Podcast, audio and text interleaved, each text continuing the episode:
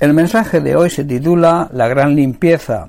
Cuando hay un arrepentimiento sincero y reconocemos nuestro pecado, Jesucristo, a través del poder del Espíritu Santo, nos limpia de la inmundicia que produce dicho pecado. Pablo en Primera de Tesalonicenses capítulo 5 versículos 23 y 24 dice lo siguiente, y el mismo Dios de paz os santifique por completo, y todo vuestro ser, espíritu, alma y cuerpo sea guardado irreprensible para la venida de nuestro Señor Jesucristo. Y el versículo 24 dice, fiel es el que os llama, el cual también lo hará. Pablo aquí está diciendo que el Dios, que nuestro Dios, que es un Dios de paz, nos haga santos en todos los aspectos y que todo nuestro espíritu, alma y cuerpo se mantenga sin culpa hasta que nuestro Señor Jesucristo regrese. Dios hará que esto suceda, porque Él es quien nos llama y Él es fiel y cumple siempre sus promesas. Dios nos santificó en todos los aspectos mediante el sacrificio y la muerte de su Hijo Jesucristo. Por ese motivo, todo nuestro ser, todo nuestro espíritu, alma y cuerpo, debemos mantenerlo limpio, sin pecado, para que estemos preparados para cuando el Señor regrese en su segunda venida.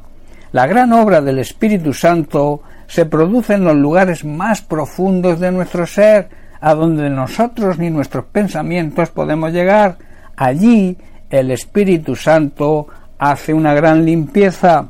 El apóstol Juan en su primera carta capítulo 1 versículos 6 y 7 nos dice si decimos que tenemos comunión con Dios y andamos en tinieblas, estamos mintiendo y no practicamos la verdad.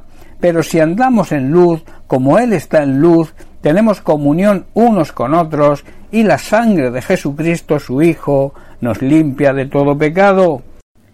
El apóstol Juan está diciendo que si tenemos una buena relación de intimidad con Dios, no podemos vivir en las tinieblas, no podemos vivir en la ignorancia y el pecado, que es lo que las tinieblas significan.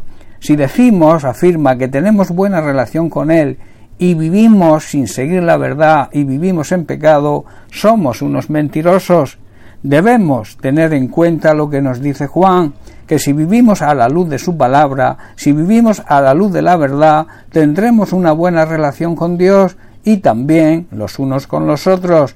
Y luego afirma con rotundidad, la sangre de Jesucristo su Hijo nos limpia de todo pecado.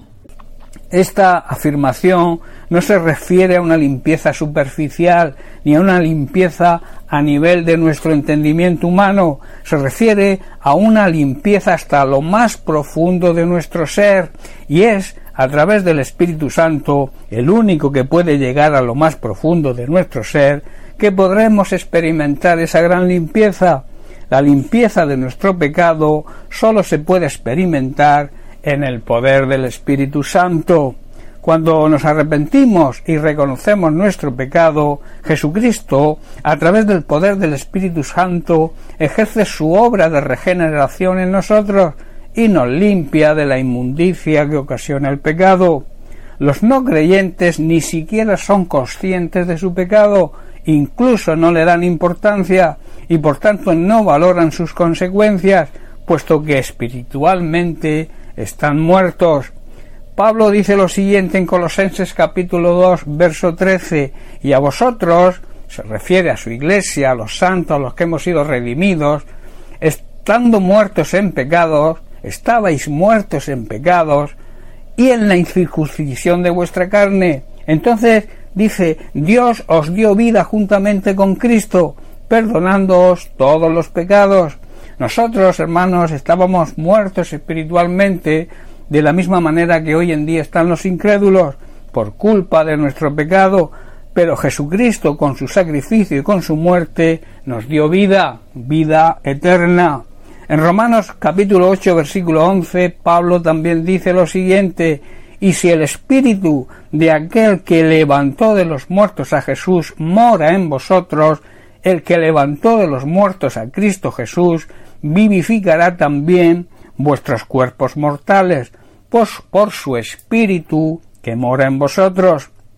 Hermanos, el mismo poder que resucitó a Jesucristo de entre los muertos ese mismo poder, puesto que el Espíritu Santo vive en nosotros, ese poder está en nosotros y nos dará vida a nosotros que estábamos muertos también en nuestro pecado, muertos espiritualmente.